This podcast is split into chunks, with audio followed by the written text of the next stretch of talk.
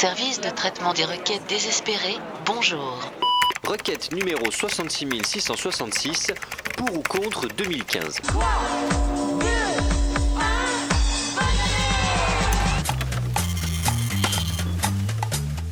Chers internautes, la bataille semblait perdue depuis quelques jours pour les partisans de 2014, mais l'attentat qui a touché la rédaction de Charlie Hebdo la semaine dernière semble accréditer l'idée selon laquelle 2015 serait une bonne grosse année de merde, une année de merde remplie de débats pourris et d'amalgames navrants livrés par des hommes politiques nuls qui se refont une image en carton en faisant l'éloge d'un journal qui les conspuait depuis plus de 40 ans. Un retour à 2014, en revanche, offrirait l'avantage d'une certaine sécurité. De la merde, oui, mais de la merde qu'on connaît et donc qu'on pourrait améliorer. La France, par exemple, pourrait dépasser les quarts de finale de cette deuxième version de la Coupe du Monde de football. Et le coiffeur d'Olivier Giroud pourrait revenir à temps sur sa coupe de cheveux pour empêcher cette déferlante de mèches horribles qu'on a constatée en cette fin d'année. Un mélange entre des hipsters et des bofs.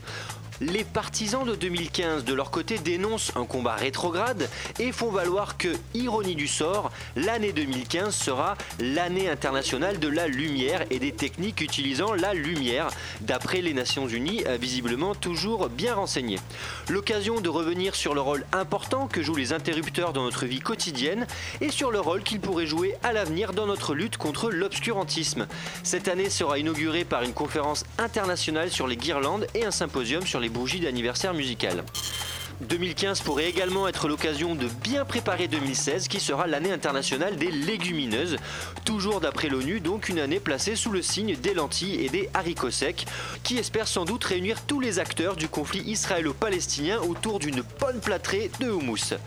La suite de ces conflits dans les prochaines semaines, notamment lors de la journée mondiale de 2014 qui aura lieu, malheureusement pour ses supporters, en 2015. Et à l'horizon, d'autres lignes de fracture sont à prévoir, puisque je vais t'annoncer en exclusivité la liste des prochaines années internationales et donc de nos futures polémiques.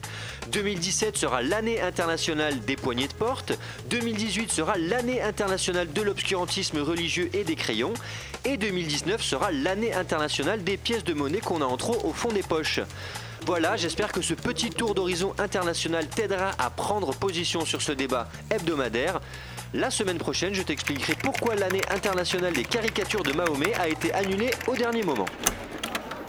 Merci de votre attention. Si vous souhaitez réécouter les podcasts de 2014 et de 2015 de notre consultant Alexandre Pierrin, rendez-vous sur radiocampusparis.org et n'oubliez pas, je suis Charlie.